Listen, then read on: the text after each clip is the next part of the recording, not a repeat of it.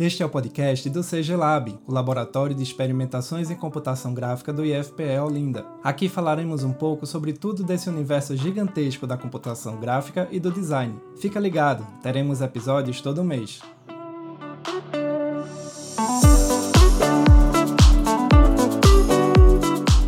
E aí, pessoal, tá começando mais um episódio do podcast do CG Lab, nosso quinto episódio.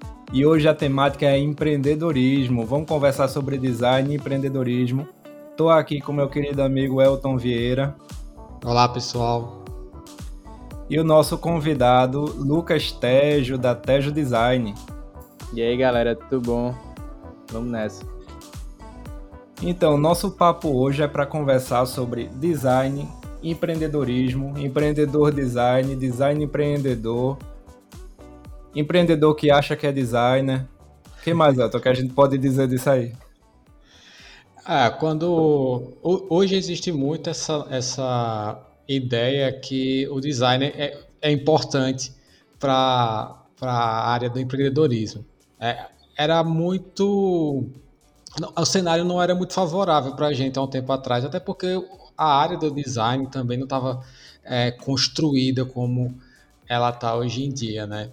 Então, a gente também tem, por causa de metodologias que ficaram na moda, né, como o famoso design thinking, a gente começou a ver a, o design sendo aplicado em diversas áreas né, de atuação no mercado e fez com que esse pensamento de design realmente fosse uma, um tema muito discutido na área, na área do empreendedorismo, né?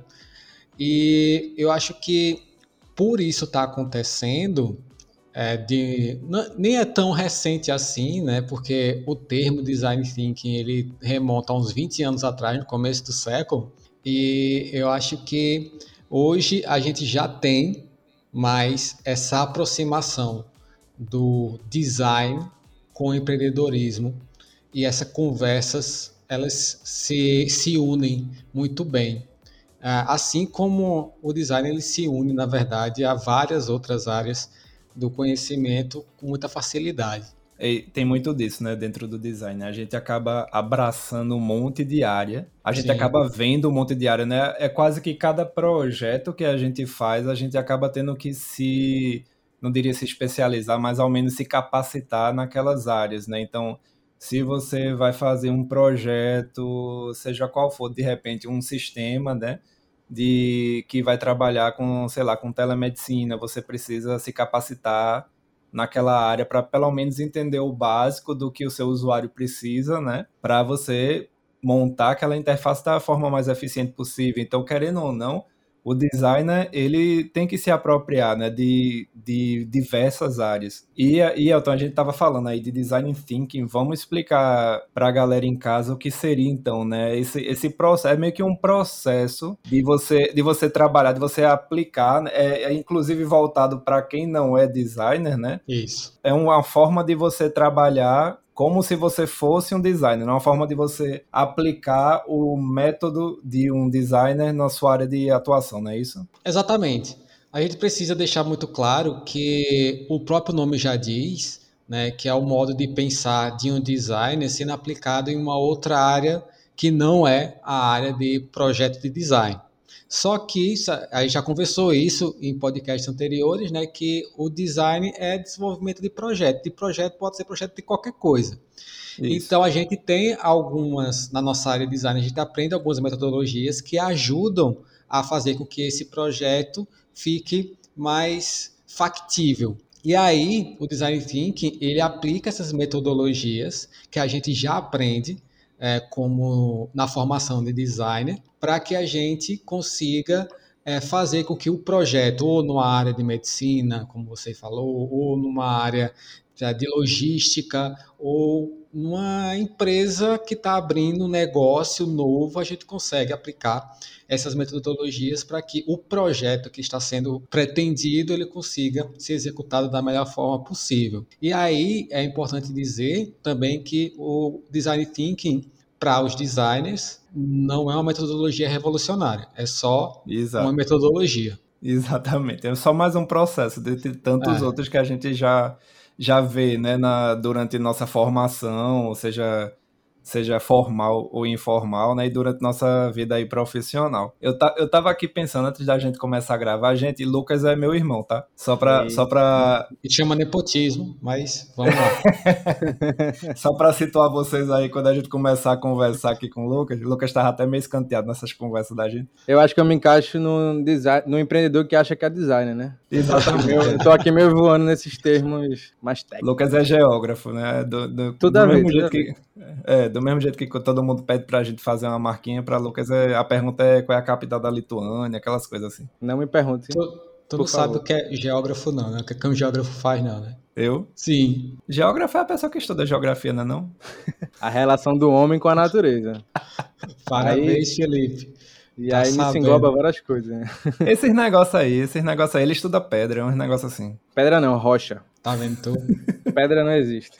Ó, oh, isso só me lembra uns episódios de Big Bang Theory, mas isso é outra conversa. É... Sim, aí eu tava lembrando aqui, antes da gente começar a gravar, que eu tenho altas conversas pô, com o Lucas. A gente faz uns brainstorm assim informais, eu e ele, na, nas conversas que a gente tem pelo Zap, é, de, de projetos. A gente começa a projetar, né, Lucas? É, conversando assim, informalmente mesmo, e a gente começa a criar altos projetos extremamente criativos, com um grande potencial, um grande potencial mesmo, assim, não é porque fui eu que estou pensando, porque foi meu irmão que está pensando. Claro. É, né, assim, não que eu seja lá um grande empreendedor, né? Minha, a minha maior experiência como empreendedor foi ter sido estagiário do Sebrae. Então não, não é que eu seja lá um grande empreendedor, não. Mas assim, eu percebo, né? Eu, eu tenho sim uma boa experiência como designer, como projetista. E eu percebo o potencial dessas ideias que a gente tem é, quando a gente começa a conversar, né? E aí eu trouxe, quis trazer Lucas para essa conversa aqui nesse episódio, justamente porque ele tem essa mente e essa capacidade de entender esses potenciais, né, Lucas? É, é. E aí teve um tempo já atrás, já fez, já fez um ano agora em novembro, não foi isso? Da Tejo? Da Tejo. Foi, fez um ano agora em novembro. Então, já fez um ano agora em novembro que Lucas começou uma, uma própria empresa, né? Conta aí, Lucas, um pouquinho como é que foi essa ideia, como é que surgiu essa ideia da Tejo? É, a Tejo é, a gente diz que é filha da pandemia, né? Porque foi uma, uma ideia de empreender no meio do caos total que a gente tava vivendo e inclusive financeiramente também. A gente tinha uma empresa de, de estamparia de, de, camisas antes que estava muito ruim por causa da pandemia. Então a gente não tinha mais tantos clientes como estava tendo antes e a gente estava vendo a receita indo lá para baixo e a gente precisava de dinheiro para poder pagar as contas e tal, né? Aí eu tinha um hobby antes, eu sempre gostei muito de, de mexer com marcenaria criativa, é, inventar coisas com madeira e tal. E aí eu pensei, por que não eu ter aproveitar esse hobby que eu tenho e transformar numa fonte de renda? O pontapé inicial mesmo foi quando eu decidi me mudar e eu precisava mobiliar minha casa mas eu não tinha todo o dinheiro na época. Estudante, estava, enfim, saindo ali meio da, da questão da faculdade e tal. E eu precisava mobiliar minha casa. Aí eu comecei a criar, fiz uma mesa, eu fiz um rack para minha televisão, fiz uma estante para botar. Eu gosto muito de garrafa de bebidas assim, então eu queria criar uma estante só para garrafa vazia, porque eu gosto de guardar garrafa. Aí eu fui criando essas coisinhas assim. E aí, nesse, nesse momento, no meio da pandemia, no auge, que a gente não estava recebendo nada de dinheiro com a outra empresa, aí eu resolvi colocar nesse, nesse, nessas plataformas de venda para ver se eu conseguia ganhar uma grana. Porque eu, eu, pensei, não, eu vou colocar pelo dobro do preço que eu gastei. Se eu conseguir o dinheiro, eu faço um novo para mim e ainda fico com, com a metade desse valor, né? E aí foi o que eu fiz e deu super certo primeira, no primeiro momento que eu botei, eu, eu anunciei uma mesa, um estante e um rack e vendi os três assim uma semana. Aí, opa, tem alguma coisa aí. E esse cliente que pediu, que queria comprar a mesa, perguntou se eu fazia sobre medida para a empresa dele. Ele tinha uma empresa, até esqueci o nome agora dele, me perdoe, mas ele queria que eu criasse uma, uma mesa para o escritório dele. Aí ele perguntou: Você faz sobre medida? Eu nunca tinha feito nada na vida para outra pessoa, né? Aí eu disse: Faço já estava me botando como uma empresa que nem existia ainda. Aí eu fiz para essa pessoa, ele gostou bastante da mesa. Eu não fiz, fiz só, não fiz só uma mesa, fiz uma mesa e uma estante para ele, para esse escritório dele. Ele gostou bastante. Já falou para um amigo sócio dele que também pediu para o escritório dele. Era outro escritório em outro empresarial. E aí começou de um boca a boca. Aí eu percebi que tinha um potencial muito grande. A gente estava vivendo um momento que todo mundo estava muito em casa, que estava precisando é, de escrivanias, estava todo mundo montando um home office, né? É, rapaz, e... eu acho que esse foi justamente o momento que foi bombou. O, foi o Todo timing. mundo começou a prestar atenção. Todo mundo começou a prestar atenção na sua própria casa, né? Exatamente. Era aquela, era aquela sala que a pessoa nunca tinha parava para analisar e ficava olhando para aquele hack dos anos 2000. Sabe aquele hack dos anos 2000? É, aquela mesa de computador, né? Com aquela, é, aquela MDF é, brilhante. Aquele MDF brilhoso. Espaço para CD, né? Ainda. Cor de marfim com espaço para CD. Exatamente. Aí o cara começou a olhar aquilo ali e disse: Porra, eu ainda tenho essa mesa, né, velho? Tá na hora é de mudar isso aqui. Que aí a pessoa começa a olhar com muitas, muitas vezes, né? Começa a perceber, começa a olhar assim, olhar aquela cadeira dos anos 90 que tá capenga, né? E perceber que precisa mudar, porque quando começou a trabalhar 20 horas por dia sentado naquela cadeira e os ombros começaram a doer, né? Aí Experiência própria, né? É, exatamente, experiência própria. A, a pessoa, saia, a pessoa saia para trabalhar e voltava para casa de noite, saia de manhã, voltava de noite, e às vezes nem curtia tanta casa. Final de semana Sim. ia passear e tal. E aí, quando começou, todo mundo enclausurado em casa, sem poder ir para canto nenhum, não tinha o que fazer. Era em casa, seu, seu rolê, sua, sua vida social, seu trabalho era tudo em casa. Então começaram a perceber que é massa você estar tá num ambiente não só bonito, agradável, mas também funcional, né? Porque não adianta Isso. você querer trabalhar numa mesa minúscula, onde você só tem o lugar para o notebook e as anotações e outras coisas. Então começou muita gente a querer.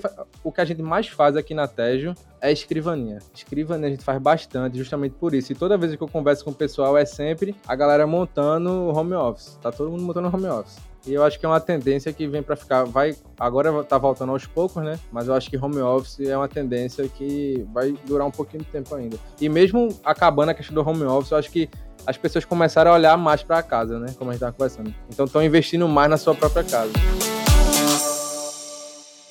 a história da, da Tejo é, é, bem, é bem legal, né? Porque ela é um exemplo de como negócios começam, né? Porque Exato. a maioria da, das vezes que a gente vê assim esse mainstream do empreendedorismo fala, né, que o, os negócios elas surgem no momento de necessidade. E é interessante que isso aconteça dessa forma, mas sem, é, sem desmerecer o que já estava acontecendo, né? Porque o que a gente, muita gente chama de pensamento empreendedor, é, muita gente já fazia com outro nome que era o se virar. A galera tem que se virar, porque a, a sociedade a qual a gente vive, ela não dá espaço para a gente ficar muito com assim sem, sem ação. Né? Então eu acho que é, que é, é, bem, é bem legal né? a, história também afirmando que eh, foi por causa da pandemia né, que, que, que surgiu essa, essa necessidade também, porque é, mostra que o contexto social a qual você está inserido vai interferir diretamente no tipo de negócio que você vai desenvolver, ou deveria interferir né, no uhum. tipo de negócio que você vai fazer, porque se você não conversar com a sociedade, né, a, a, o projeto que você está fazendo, se não conversar com a sociedade, se não con conversar com o contexto a qual você está inserido, a chance de dar errado é muito grande. É, a gente fala muito sobre valores, né? Os valores devem conversar com, com as pessoas. E se esses valores não se encaixam entre cliente e o produto, não existe negócio. Então é. foi bem legal essa é, a, a história da, da Tejo. E eu acho realmente que a, daqui para frente o modo como a gente interage com a nossa casa vai ser diferente. Tem o timing e tem é, né, o timing da oportunidade né, do, do negócio, mas a gente também não pode se ligar apenas ao timing da, do início da oportunidade, né, Elton? Porque também tem aquela história das, da empresa se firmar, né? Tem é. muita empresa que dá um pipoco, mas não consegue se firmar, não consegue se segurar. Isso é, uma, isso é um, um dado importante também nessa área, né? Tem aqueles dados que falam, né, famosos, que a, o próprio Sebrae, ele ele divulga muito, né, que 80, 90% das empresas que abrem é, fecham antes de completar um ano. Né, tem essa, é, esses dados. Mas é, é, preciso saber o porquê né, também. Porque eles jogam Sim. esses dados e, e, parece que as empresas estão fadadas ao fracasso, que não é bem assim que acontece. Né? Quando é, a, o Sebrae ele coloca esses dados, ele coloca porque As empresas que sobrevivem, elas sobrevivem porque ela tem um projeto de crescimento orgânico das coisas que ele produz, né? Do, da base de clientes que ele vai atrás. Né? As empresas, claro, tem que ter é, esse crescimento, não adianta você começar um negócio e persistir com esse negócio com dois clientes apenas, a não ser que seja esses clientes sejam milionários, também aí beleza, acertou na loteria, bem, bola né? para é. frente. Claro que tem que ter esse crescimento, mas esse crescimento ele tem que surgir organicamente. Por que é, esse crescimento organicamente é importante? Porque é, a, ele vai nivelando também com o seu nível de produção. Imagina se no começo do projeto da TEG você recebe 15 pedidos de uma vez e não tem como realizar. Né? Aí você pode pensar, nossa, foi massa. Eu já tenho os 15 pedidos aqui para fazer e eu vou ganhar muito dinheiro. Mas beleza. Você tem 15, você vai entregar quantos? Né? Qual é, é o prazo que tu vai dar? Porque eu, as 15 pessoas que pediram queriam receber num prazo mas aí tu vai estender o prazo, aí vai criar uma frustração no cliente, aí o cliente ou cancela ou não volta mais. Aí é, não gente... foi isso que aconteceu, né? É, não, a gente tem esse cuidado de. Isso que você disse é muito importante. É uma das coisas que a gente mais preza e que você pode conversar com qualquer cliente da Tejo. São duas coisas: prazo de entrega. A gente sempre cumpre o prazo, que eu acho que é uma coisa. É uma dor que tem é, das pessoas que querem um trabalho de marceneiro, é, carpinteiro, enfim é a questão do, do prazo e do atraso e do descaso de alguns profissionais. Isso, isso é uma verdade. Viu? Eu tenho certeza que todo mundo já passou por um, já teve, já contratou um marceneiro e teve muita dor de cabeça com isso. Aí o que acontece é, a gente está crescendo aos poucos, como a gente acabou de falar, faz um ano só que eu tô com a Tejo. Então a estrutura que a gente tem como empresa não é das maiores. A gente encontra aqui em Recife algumas empresas nesse mesmo segmento desse de movelaria industrial, é, de madeira, assim, de pinos, essas coisas que a gente mais trabalha muito maiores. A gente não tem essa estrutura toda ainda, mas a gente está crescendo aos poucos. E esse crescimento a gente também vai botando as encomendas nessa ordem. Por exemplo, eu tenho uma meta por mês de encomendas que eu pego. A partir desse momento, se eu, se eu bater essa meta de encomendas, X, eu só pego encomenda para o mês que vem, porque eu quero entregar com todas e com, e com qualidade, porque não adianta também, como você disse, pegar Sim. 15 produtos para fazer, é, beleza, vamos lá, vou, vou trabalhar de noite, de noite, de noite, final de semana para entregar esses 15 produtos, mas vai acabar que eu vou conseguir entregar os 15 produtos, mas a qualidade vai estar inferior ao que eu podia entregar. Então eu prefiro pegar metade desses 15 e deixar outra metade para o outro mês e entregar um produto massa de qualidade que o cliente, tenho certeza absoluta que o cliente vai gostar muito. E é uma coisa também que eu, que eu acho muito interessante interessante na TED é reincidência de clientes. Eu não sei nem se essa palavra está certa, reincidência, mas enfim. Não acho que não é, seja esse o termo, porque eu, eu sei que tem um termo específico para isso, mas é quando o cliente volta a comprar um produto de novo. Não sei se vocês Sim. estão ligados nesse termo. É, eu acho muito massa. Parece coisa de menor infrator, né? É, é. Não, mas. Tem um termo. Mas deu para entender. Eu tava até, é, é, tá na ponta da língua, mas eu não consigo lembrar qual é o termo, mas enfim que eu acho muito massa quando. É, o, eu, é o cliente recorrente. Recorrente, é, é isso mesmo. Que eu, eu entreguei uma peça para uma pessoa e daqui a um mês ela já quer fazer outra, porque ela ficou empolgada com aquela peça na casa dela. E já altas ideias para montar outros móveis na casa. Foi massa. Hoje mesmo eu fui fazer uma entrega. E quando eu cheguei lá, a, a dona, a menina que gostou do apartamento, gostou tanto da mesa que a gente fez, que já me alugou assim o dia todo para fazer projetos na casa dela. Tipo, ah, vamos aqui na varanda. Aí a gente toma e medir. Depois eu quero isso e isso na varanda. Vamos aqui no quarto, não sei o que na cozinha. Eu sei que a gente passou o dia todinho fazendo isso. Isso é, uma coisa, esse é um ponto que eu queria pegar para conversar contigo. É porque você não é designer, né? E, é. e você mesmo que projeta, né, os móveis. E eu queria que tu contasse para a gente como é esse processo projetual que tu faz. Eu lembro que a gente conversou bastante. Qual foi o projeto, meu Deus? Acho que foi o da cama de João, né? É, Lucas fez a cama do meu filhinho mais novo, João, quando eu acho que foi quando o João fez dois anos, né? A gente trocou o berço por uma caminha, uma caminha montessoriana. E aí é, Lucas ficou todo preocupado, né? Por conta que seria uma cama para um bebê e etc. A gente teve toda essa preocupação. Mas aí eu que fiz o projeto né? Eu peguei, eu fiz todas as especificações e o desenho do projeto ele só fez a execução. Mas no geral é ele mesmo que projeta e executa, né? É como é que tu faz esse processo projetual? Então, como eu não sou designer, né? Eu não tenho às vezes a técnica necessária para fazer um projeto assim, usar um software que de desenho essas coisas. Então tudo vai muito da minha criatividade assim, que está na minha cabeça. É uma coisa muito doida, inclusive, que assim, um cliente fala alguma coisa, eu já começo a imaginar como é que seria no lugar lá na casa dele, como é que seria esse projeto. Aí o que, é que eu tento fazer? Como eu não tenho essa pegada ainda de, de desenhar em software, de design em si, eu conheço um pouquinho do Illustrator, alguma coisa eu faço no Illustrator, então eu consigo fazer um esboço no Illustrator. Eu pego algumas referências assim é, na internet, no, no Pinterest, no, no próprio Instagram também, tem muita coisa mais. Quando você começa a seguir várias coisas, aparece direto para mim agora, móveis na gringa, cara, cada coisa massa. E aí eu vou sempre salvando essas referências. E aí quando o cliente chega para mim, ah, poxa, eu queria fazer um, uma estante aqui para minha para o meu quarto. Aí eu disse, beleza, primeiro de tudo, qual tamanho, quais são as dimensões que você pode fazer no seu quarto, porque tem as limitações de dimensões e de logística para levar até o apartamento. Nem sempre um instante vai caber. Gente...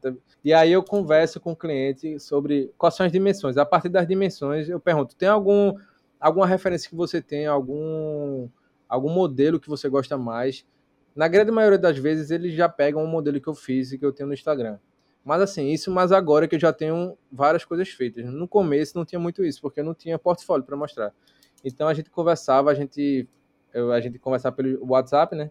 E aí eu ia mandando algumas referências que ele gostava. Ele, ah, isso eu gostei desse elemento dessa referência, eu gostei desse elemento dessa outra referência. A gente juntava, fazia um bolo lá de referências e eu fazia o esboço no Illustrator, mais para questão de dimensionar como é que seria no espaço. E aí, mas assim, o visual mesmo do móvel pronto, tava toda na minha cabeça. É uma coisa que eu não sei como é que os clientes confiavam tanto em mim nesse começo. o cliente ele não via, então, né? Não tinha, não tinha um protótipo, um mockup assim virtual ou que seja lá que fosse para o cliente ver, né? Era, ah, era na confiança. É, na confi... Agora é um pouco mais fácil, porque como eu tenho várias peças expostas já no Instagram, na, minha, na nossa página, então fica um pouco mais fácil a pessoa ver que é aquele estilo ali. Mas no começo foi muito na confiança mesmo. E ainda bem que eu consegui não só é, é, apresentar o que ele confiou, o que estava na cabeça dele, mas às vezes até ficou além do que ele imaginava, melhor do que ele imaginava, sabe? Achava que uma, seria uma coisinha mais simples e eu consegui entregar uma coisa que ele gostou bastante, que ficou super satisfeito. É uma dor que eu tenho ainda, inclusive, que é uma das coisas que eu estou come, começando a investir agora, porque assim, quando a gente começa a empresa, a gente vai investindo em várias áreas, né? A primeira coisa que eu tive que investir foi em maquinário, eu não tinha todo o maquinário. Então, um dinheirinho que eu tinha guardado, eu investi em maquinário. Depois eu comecei a investir em estrutura de, de espaço para poder criar carro para poder entregar as coisas, porque não é só, tem que ser um carro grande para poder entregar as peças. Mas essa questão assim da marcenaria, eu fui muito autodidata, então nunca fiz nenhum curso de marcenaria. Nunca fiz nada. Eu vi meu pai, nosso pai no caso, é, sempre fazendo coisas na casa dele, você tava vendo, ajudando e tal, mas assim, nunca fiz nenhum curso. E agora eu já estou começando a, a investir em cursos Fiz alguns cursos de resina epóxi, é, misturando madeira com resina epóxi, que eu achava muito massa. Eu sempre via vídeos da galera fazendo. E só que é uma coisa assim muito específica e é muito difícil fazer, tem muitos cálculos. Então, assim. Rapaz, é, comprei... é, imagino que deve ser bem Com... difícil. Não, é. As proporções têm que ser exatas. Se não for exato, dá tudo errado. Eu comprei, investi assim, uma grana para comprar resina, que inclusive é muito caro. E gastei todo o dinheiro, perdi todo o dinheiro porque eu não sabia fazer. Depois disso, não Tá vendo? Eu fui tentar fazer na doida, deu errado. Vou é, investir eu lembro no curso. que, inclusive, eu investi também nessas resinas. É. Era é, pra fazer um negócio é, pra eu, eu, eu, eu, lembro desse detalhe também. Viu? É porque eu, a, a, visão do empreendedor também tem que ir atrás de sócio, né? Eu cheguei. É, Felipe, é, tô com as bem. ideias aí de fazer umas mesas de resina. Vamos fazer o seguinte: tu bota o material e eu faço uma mesa pra tu. Aí ele, é. massa, vamos fazer. Até hoje eu não entreguei. A, mas, enfim, a conversa Irmão, é né?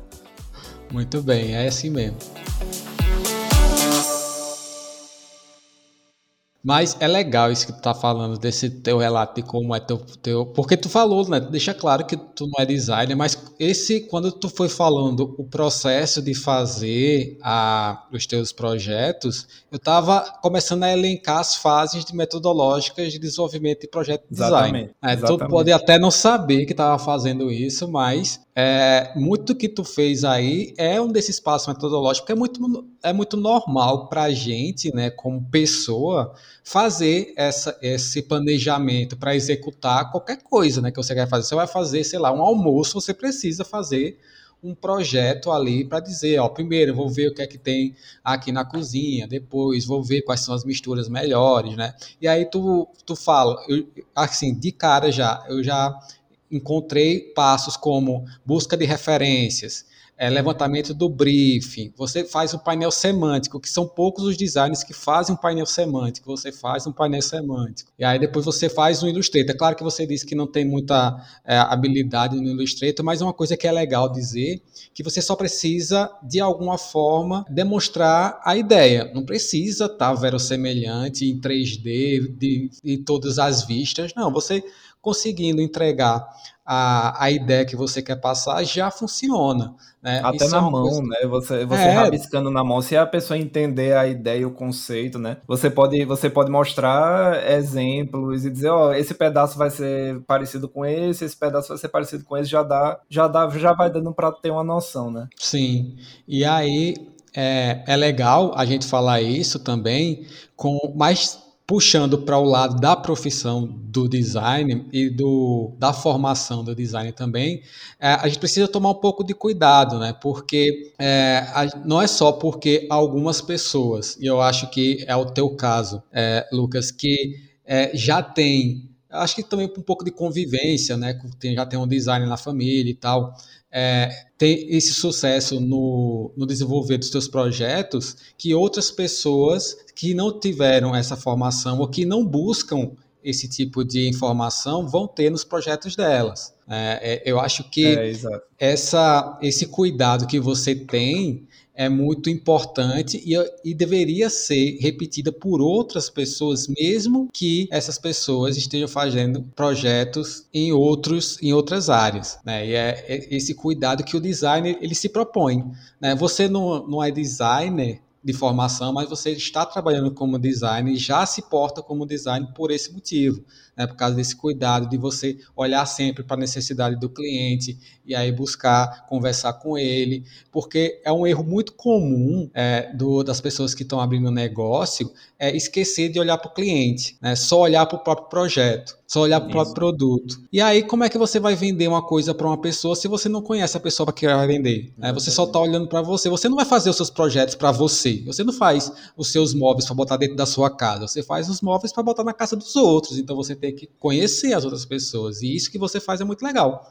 Então, por si só, já é uma, um método de design. Pode não estar completo, com todos os passos metodológicos que uma metodologia prega, mas mesmo essas metodologias, nem todos os designers profissionais seguem também. Eles pulam um ou outros passos e bola para frente. E aí tem uma coisa legal também no, no, no, processo que o Lucas segue, que de aliar forma e função, sabe? Ele, ele, ele tem esse tipo de cuidado também que eu, que eu presto atenção. Eu fico prestando atenção às vezes, e, às vezes, e é uma coisa interessante que tu tinha comentado, né? De, de apesar dele não ser designer, de ter o designer na família, né? É, existe sempre essa consultoria, né? Ele, ele me consulta o tempo todo, eu dou os toques, dou certas orientações. É, a gente tem é, a, o nosso pai como modelo, nosso pai é meio que um designer frustrado, assim, ele é um bricoleiro de primeira linha, ele faz tudo de verdade, aquele, sabe aquela pessoa que resolve broncas de elétricas, hidráulicas, de, de marcenaria e de machetaria, de seja lá o que você imaginar. Sim. E, e apesar de ter se formado em administração, ele queria ter feito desenho industrial, assim, era, era, o, era o que ele gostaria de ter feito e não conseguiu fazer, né? Por isso que eu falei que era um designer frustrado. Então existe toda essa veia designística, digamos assim, na nossa família, né? Nosso irmão mais novo tá querendo é, estudar nessa área também. Então, assim, tem toda, tem toda essa vertente, né? Legal. E, exi e, existe essa consultoria de minha parte para ele também, sempre que rola uma dúvida que eu chego lá e dou os toques. E ele tem essa preocupação também com a função, né, de, e, e, de, e de prestar atenção e de se preocupar com questões de medidas antropométricas, com as questões ergonômicas, que é uma coisa que a gente deve se preocupar e muita gente não se preocupa. Sim. Eu falei tirando onda no início da conversa aqui sobre a questão da cadeira. Gente, isso, isso é de uma importância tão grande que vocês não têm ideia das doenças que vocês podem adquirir simplesmente por estarem sentando errado, sabe? É, das doenças assim que, que você tem de, de, de corpo em relação à postura, se a gente fosse é, fazer uma cartela, Felipe já tinha marcado bingo umas três vezes. Eu, hum. eu, mar... eu hoje com certeza, com certeza, eu ganhava na loteria, assim, então eu sei do que estou falando. E eu escutando isso todo troncho aqui na cadeira.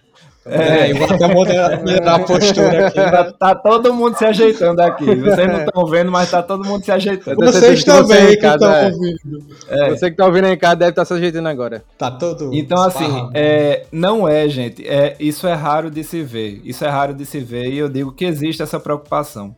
E são preocupações que são simples de serem resolvidas. É só você ter um mínimo de empatia e, de, e você parar para pensar no seu usuário, como o Elton estava falando, entendeu?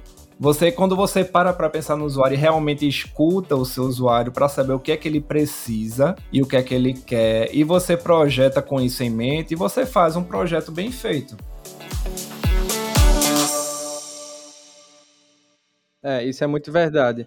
Inclusive, é, vamos botar como exemplo escrivanias. É, a primeira coisa que eu falo com o cliente, assim, depois de a gente resolver a questão de, das dimensões de largura e de profundidade, é a questão da altura. A altura, a gente tem um padrão assim na, na maçonaria que vai de 72 a 76 centímetros de altura, todas Isso. as mesas esses padrões de ergonomia, né? Justamente por isso. Só que tem alguns clientes, por exemplo, que são mais baixinhos, outros clientes são mais altos. E aí eu sempre converso, olha, como é que você se sente confortável na sua mesa atual? Veja qual é o tamanho dela. Tem 75 centímetros de altura. Pronto, beleza. É, você fica confortável sentar na sua cadeira quando você senta para trabalhar, para estudar nessa mesa? Não, eu, o cliente geralmente fala, não, eu acho que eu fico um pouco mais baixo do que era para ser. Eu, eu, não consigo tocar no chão quando eu tô sentado. Algumas coisas assim. Aí eu digo, porque a gente, a gente não tenta se adequar então ao seu tamanho? Porque vai ficar mais confortável. Se você vai usar essa mesa para você trabalhar, ela tem que ser o mais confortável possível para você se sentir bem trabalhando o dia todo. Você vai passar horas sentado nessa cadeira, horas sentados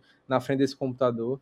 Então, bora fazer de um jeito legal. A gente, a gente costuma fazer a borda chanfrada nas mesas, na parte onde vai o pulso. Por quê? Eu percebi que o essas mesas que a gente compra pronta, nem sempre tem essa preocupação a, a, borda vai vir do jeito, vai vir reta, e você percebe que fica marcas no pulso, porque aí você tem que botar o mousepad mais baixo para não estar tá marcando seu pulso. Então o que, é que, a gente faz? Bota uma borda chanfrada, é, redonda, aboloada, redonda, para poder a pessoa ficar confortável. Aí você não vai, nunca vai machucar seu pulso é, na hora que estiver digitando no computador, escrevendo, enfim. Então esses cuidados, assim, é muito interessante. E é massa que a gente conversa diretamente com o cliente, não é uma coisa que você está comprando numa loja de departamentos. É uma, por isso que é, inclusive, é o bom de você, às vezes, tentar incentivar produtores locais é isso. Eu acho que você consegue um, é, uma proximidade muito grande entre cliente e a pessoa que está oferecendo o produto. E dessa Rapaz, forma, isso é um diferencial, né? Demais. Sim. Qual a diferença? Vê a diferença. Você vai comprar uma mesa, no, não vou falar marcas aqui para não estar tá fazendo propaganda.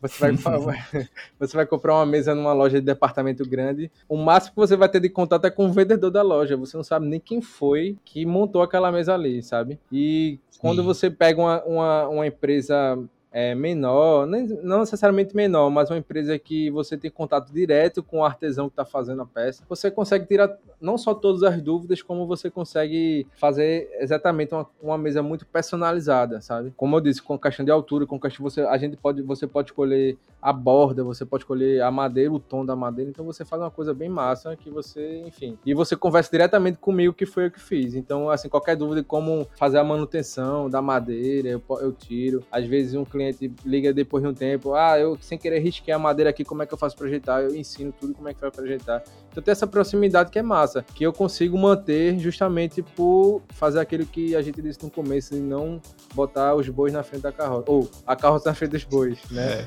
É. A gente vai fazendo as coisas com calma para ter um, uma experiência muito massa em todo o processo, desde criação até entrega e depois com o uso também.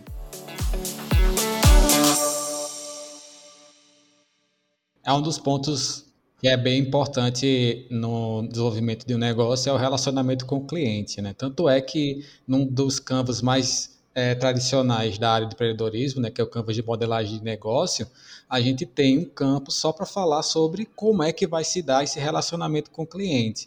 E é claro que é muito mais legal quando você tem um relacionamento dedicado, né? uma relação com uma pessoa dedicada ali, na qual você pode conversar diretamente para tirar dúvida, para fazer o pedido e essa pessoa ter a, a possibilidade de escutar e colocar dentro do seu, do seu produto, que é, não quer dizer que todos os produtos tenham que ser personalizados, mas se forem personalizados, personalizáveis, vai ser um diferencial muito importante, né? E, e realmente esses produtores locais, ele tem muito essa possibilidade, né? Porque eles não trabalham em larga escala, né? E por não uhum. trabalhar em larga escala, a gente todo produto que é artesanal, ele é um produto único, né? Por mais que você tenha semelhanças entre um e outro, mas é um produto único. E claro que você, nesse momento, algumas pessoas, ah, mas isso vai ser mais caro, porque é, não foi feito a rodo, e aí o preço unitário vai aumentar do produto que é artesanal. Certo, ok, pode até ser verdade, mas quando a gente for ver, fazer a relação de, de custo-benefício, vale muito a pena né? e escolher um produto local. Né? Por esses vários motivos, né? A dedicação que você vai ter, que você vai poder conversar com a própria pessoa, você vai ter uma peça única e direcionada para você. Então é bem, é. bem importante. Isso é tão verdade que vários dos nossos clientes justamente compram uma mesa numa loja de departamento e a mesa já está bamba, já está se estragando, já está toda inchada porque caiu água e é toda feita de MDF e a pessoa, poxa, eu gastei uma grana, foi mais barato. Realmente, você encontra mais barato se você for comprar na loja de departamento. Mas assim, eu gastei esse dinheiro vou ter que gastar outro agora para comprar. Se eu tivesse comprado uma mesa antes, mais, vamos dizer, um pouco mais robusta, mais bem feita, com, com esse olhar para os, para os detalhes, eu não teria gastado todo esse dinheiro. Então tem muita gente que aparece dizendo isso. Poxa, se eu tivesse comprado primeiro contigo, por exemplo, eu não teria gastado tanto dinheiro quanto gastei agora porque tive que comprar duas vezes. Então, claro que assim, é uma loja de apartamento, ela vai conseguir entregar um produto mais barato, isso com certeza. Isso a gente, a gente não tem como competir. Eu, eu converso Sim. muito assim até com amigos mesmo, que é muito difícil competir com o preço de, de loja de departamento. Não tem como. Acho que qualquer produtor local, de qualquer produto que seja, vai, vai ter essa dor de não conseguir competir com lojas extremamente grandes, né?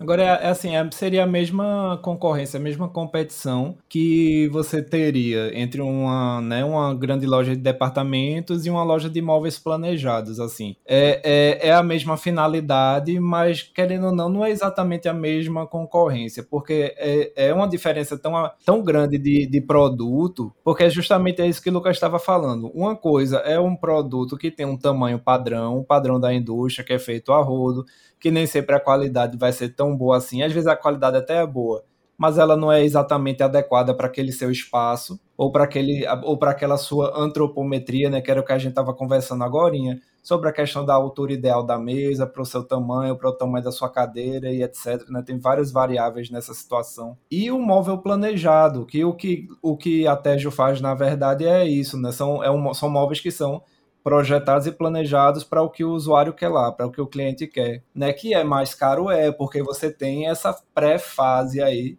onde é feito todo um planejamento para o que você precisa, para resolver o seu problema. Então vai ser mais caro, vai, mas existe todo esse valor embutido, né? Que vai ser tanto, é, é, meio, é como se fosse um investimento inicial maior, mas que vai ser diluído no tempo maior, tanto em questão da qualidade do produto, como na questão da qualidade do valor agregado, né? Você está tendo aí é, a questão do, do, da, do valor percebido, né? O produto que vai se adequar ao seu ambiente com perfeição e não vai ser um produto que você que vai ter que a, o ambiente que vai ter que se adequar ao produto, né, e não o contrário. E o, e o, e o produto vai se adequar a você também, né? Então, assim, é a questão da, do cliente escolher o, o que é que ele prefere investir, não é isso? Ele abre, abre é, é legal que você disse, né, que o cliente ele é, na verdade é o produto que se encaixa né, no lugar e não lugar Exato. que deve se adequar. Isso é muito legal e isso encaixa perfeitamente com o que o Lucas estava falando, porque a gente está acostumado desde sempre a comprar um negócio e depois que a gente compra, a gente encontra um lugar para botar é. dentro é. do espaço. É. Né? Vamos ver e, onde, é que, onde é que ele vai se encaixar. É, porque mas depois que a gente. E isso é, é interessante por causa, porque aí vem a recorrência da coisa, que quando você abre somente dizer, epa, peraí, eu quero um negócio que fica aqui desse lado. Então eu vou fazer, vou, se eu não encontrar uma coisa que seja na loja de departamento, ou melhor, eu vou fazer uma coisa planejada que vai ficar aqui nesse lugar. Então, é, depois que você faz isso uma primeira vez, você não, não tem outro jeito de você pensar nas coisas. Né? Tanto é que eu, na minha casa eu comecei assim. Né? Eu comecei a fazer um projeto da cozinha. Aí depois que eu vi eu, tô, eu nunca mais vou comprar nenhuma, nenhum produto de loja de departamento, porque eu não quero que o produto, é, que eu compre o produto depois eu vejo onde é que eu boto. Eu quero já deixar certo as coisas. Então, eu planejei a minha sala, vou planejar o quarto, vou planejar o banheiro. Eu, eu vou comprar qualquer coisa, eu vou, eu prefiro agora ser planejado do que comprar a esmo, né? Na, é comprar na doida e ver no que dá. E isso é, é uma coisa que aconteceu comigo, é um relato pessoal, mas eu acho que é, se encaixa bastante com os relatos dos clientes da TEJ. Inclusive, tem um exemplo recente agora é, de, um, de um cliente que a gente está na fase de projeto, que eles tinham feito, um casal tinham feito comigo e com a arquiteta, a gente está fazendo junto com o arquiteto esse projeto, e a gente fez uma estante que ficaria em toda a parede da sala. É uma estante bem grande, inclusive, que a gente teve que puxar pela corda do vão do prédio, porque não cabia nem na escada, nem elevador. Foi uma coisa bem. Foi, foi bem interessante. E é, era bem grande, bastante gigantesca, linda, maravilhosa. E aí, esse casal teve que se mudar. Depois de passar cinco meses nesse apartamento. Porra. E aí, e aí como é que faz agora? O que, o que acontece? Pelo projeto ter sido todo feito, pensado para esse, esse espaço, a gente vai ter que agora readequar para, para o novo espaço. Mas isso é possível fazer, entendeu? É uma coisa que se fosse um móvel que você comprasse pronto, você não ia conseguir fazer isso. Se você comprasse um, pronto, um móvel que se encaixou perfeitamente naquele espaço, aí você vai ter que se mudar agora. Pode ser que ele não encaixe no novo Sim. espaço. E a gente fazendo sob medida e é totalmente ajustável, a gente agora vai fazer um novo projeto com os mesmos materiais. A gente só vai cortar e, e, e soldar de novo a estante, cortar e colar de novo a, a parte de madeira que, que tinha na estante.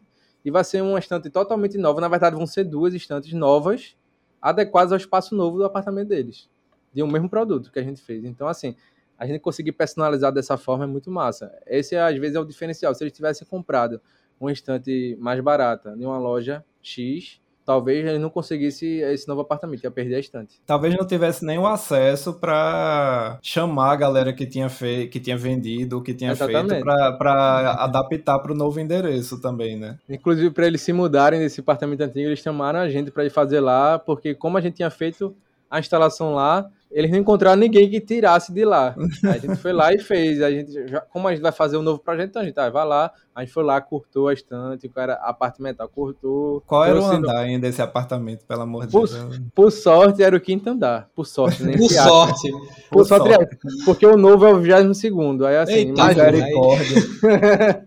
Aí esse novo, já, aí nesse novo já está pensando em como vai ser a logística. Então, assim, a peça, as peças vão ser menores, vão ser encaixadas, para todos é, irem no elevador, porque não tem como subir.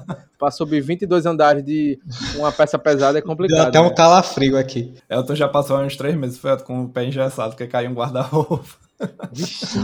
Foi essa mudança, a mudança para mim, desde que eu fiz uma mudança para um quarto andar, sem elevador, carregando o guarda-roupa nas costas, eu só me mudo para térreo. Agora para frente, é só térreo. E não me faz barulho, faz calor, não importa. Eu quero térreo. É, a mudança é complicada. É isso que eu falo da logística. Tem, inclusive, é uma, uma das coisas que a gente tem que pensar no momento do projeto. É já pensa na logística como vai ser para levar até o apartamento, a casa do cliente. Então, Sim. a gente tem que pensar em tudo isso, inclusive se vai entrar ou não. É, e, e aí, como é que como é que tu faz assim? Porque a ideia é que o produto ele é montado no lugar ou vocês já entregam montado ou vocês descobrem no momento do projeto como é que vai ser essa montagem? Depende muito do, da peça. Se for uma mesa, a gente não se estressa tanto com isso, porque a mesa geralmente entra. Se for uma mesa que tem mais de dois metros, e já começa, opa, vai entrar no elevador, É dois metros por quanto? Dependendo, a gente vai ver.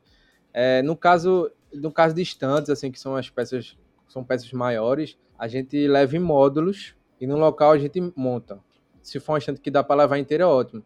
Quando tem acompanhamento de algum arquiteto que fez o projeto para a pessoa e o arquiteto entrou em contato com a gente para poder executar o projeto, aí fica mais fácil, porque eu já converso com o arquiteto, olha, é, como é as dimensões lá do, do elevador, da escada, da porta para entrar, tem corredor na, no apartamento, não tem, é estreito, não é. O arquiteto já está a par de tudo isso, porque provavelmente ele já foi lá e fez uma visita no, no apartamento. É, quando não tem um acompanhamento do arquiteto, eu costumo conversar com o cliente, ele me passa o que ele quer, eu passo o orçamento. Beleza, ele gostou do orçamento, a gente fechou o negócio, eu vou lá no apartamento dele, faço uma visita, para já ver toda essa questão de elevador, de escada, se vai passar, o, que a gente precisa montar. Porque nem todo mundo tem uma treina, nem todo mundo sabe medir uma coisa, então se a pessoa sabe, ótimo. A gente já não Sim. tem esse, esse não, não, perde esse tempo, mas se a pessoa não sabe, não tem essa, essa pegar uma treina e ver, a gente vai lá e mede, deu tudo certo, pronto. Aí a partir daí faz, começa a execução do projeto.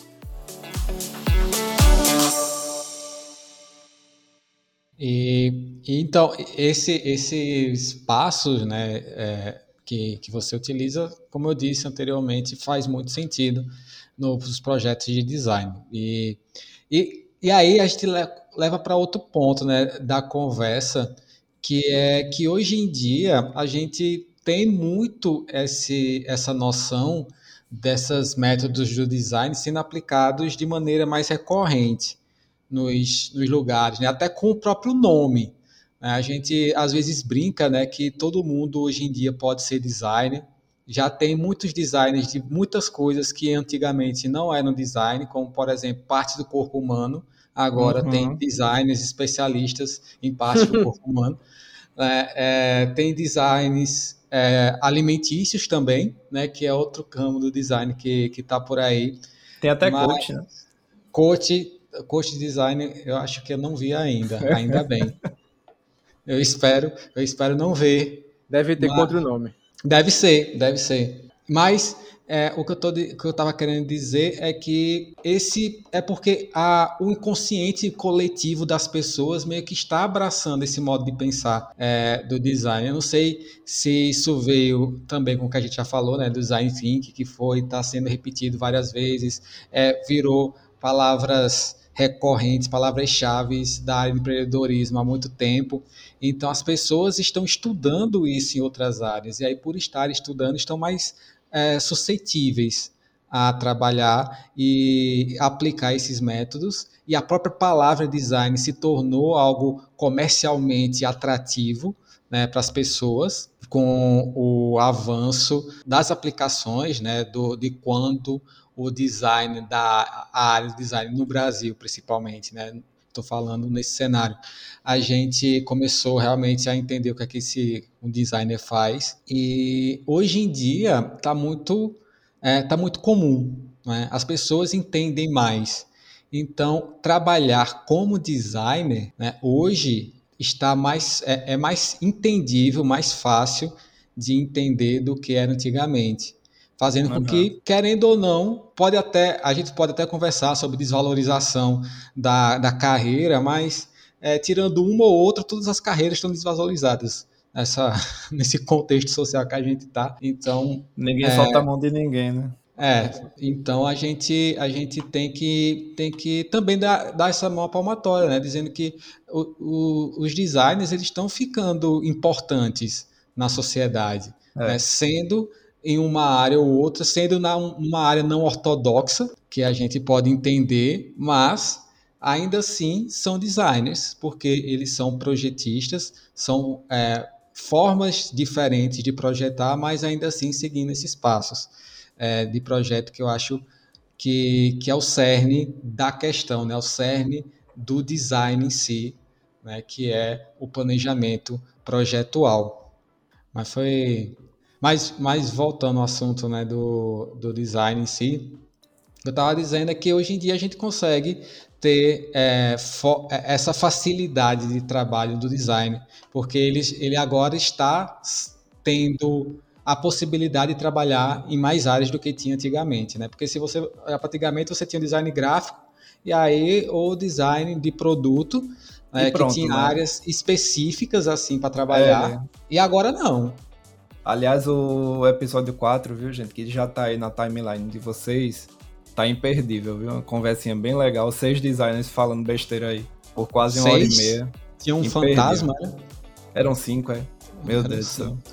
É a hora que essa hora eu já devia estar tá dormindo, aí eu fico assim meio alesado. Não, mas foram seis mesmo, eu tava brincando. Porra, Elton. Vai. Tu fica tirando onda da minha cara. Ô, Elton, a gente Ixi. também está aqui para falar de um assunto bem especial, né? Eu queria tirar uma palhinha sobre isso.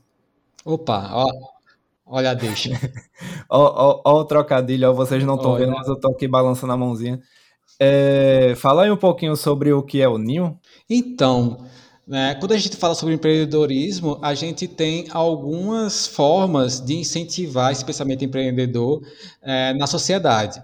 Né? A universidade é uma, uma, uma, instituição que realmente incentiva o pensamento empreendedor. O mercado em si, é, tomando certos cuidados, vendo com uma cautela muito grande, também incentiva né, a, a gente a empreender.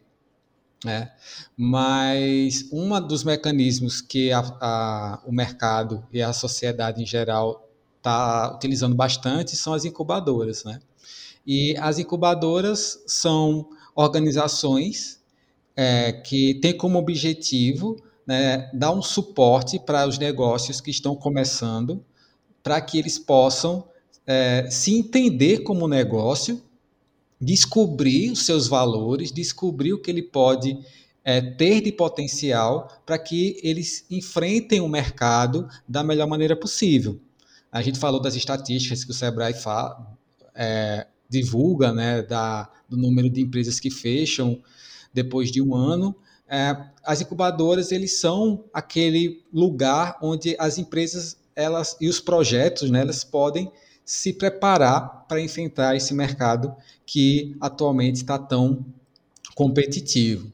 E o IFPE, é, depois de muito tempo, conseguiu abrir a, a, sua própria incubadora, né, que é a incubadora Ninho, que tem a sede dela é no campus Olinda, e a gente já tá já passou o edital, né, já está trabalhando com dois projetos de negócio, né, uma é o projeto do Mamis, né, que é um aplicativo que vai fazer a ligação entre doadoras de leite materno com os bancos de leite, e o outro projeto é o Salve House, que meio que é um Inception, né? Porque o Salve House quer, quer trabalhar como se fosse uma incubadora para artistas locais.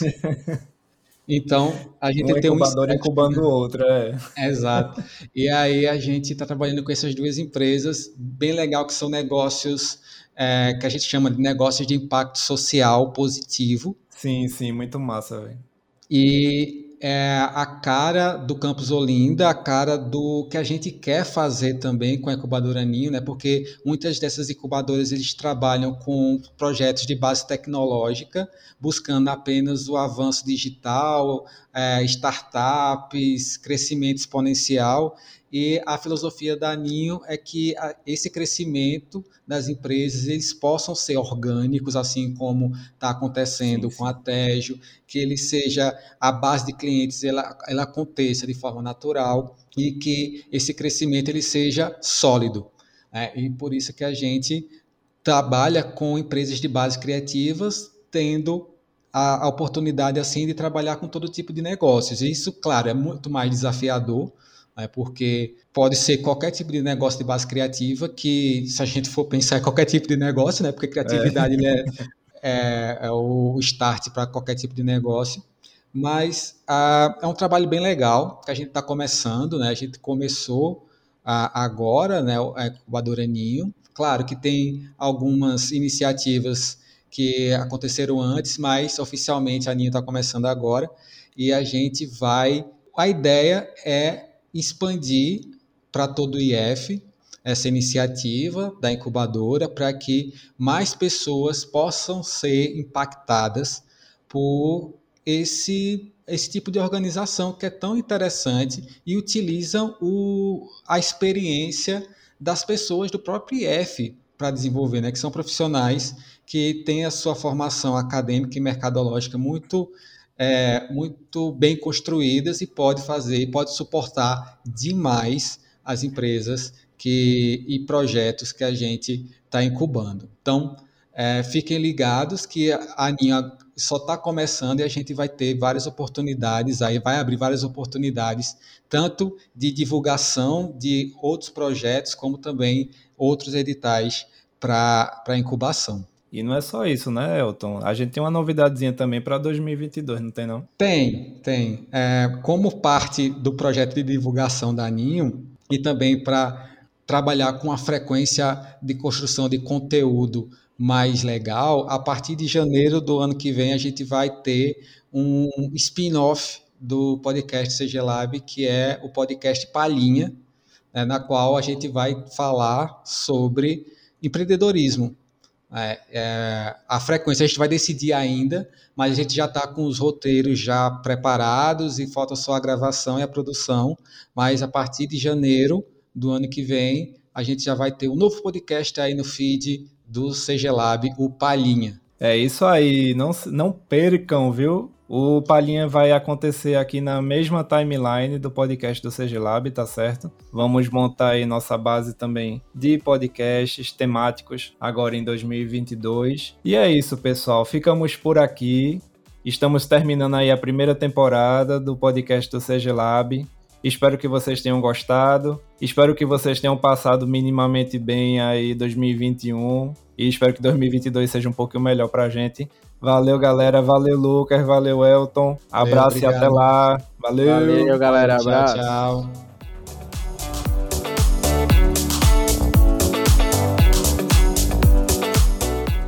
Não, eu ia dizer que ele fica com essa conversinha e essa história de que ele fica protegendo os clientes dele, que ele respeita os clientes, sei que lá. Eu tô há quatro meses esperando quatro prateleiras que ele me prometeu pro meu depósito aqui de casa. Quatro meses. Aí ele é fica com essas conversinhas, mas é pros outros clientes. Pro irmão dele, ele não faz isso, não. Ah, pô, mas é família. É, família, família não tem, tem, pouquinho, não, meu amigo. É. O irmão dele, que diga-se de passagem, é o sócio, o sócio anjo dele aí. Fica, fica investindo aí na, nas pesquisas e desenvolvimento dele, no PD dele. Sim, uma coisa que, mas, eu ia falar era justamente isso. Ver... Que, que todo negócio ele tem que ter um investidor, tá, pô. É, é, o que dizem que se você, pelo menos, convencer uma, uma outra pessoa que o teu negócio é bom, já, já é mais suficiente para começar. Né? Então ele, conven... ele convenceu. Convenceu, é. exatamente. Investir é. aí sem conta nessa, nessa resina que ele mandou comprar, mandou trazer do Canadá. Porra, foi longe. Foi, foi resina da, daquele. de xarópia, de, de. Como é o nome? Maple Syrup. É, Maple Syrup. É como é syrup.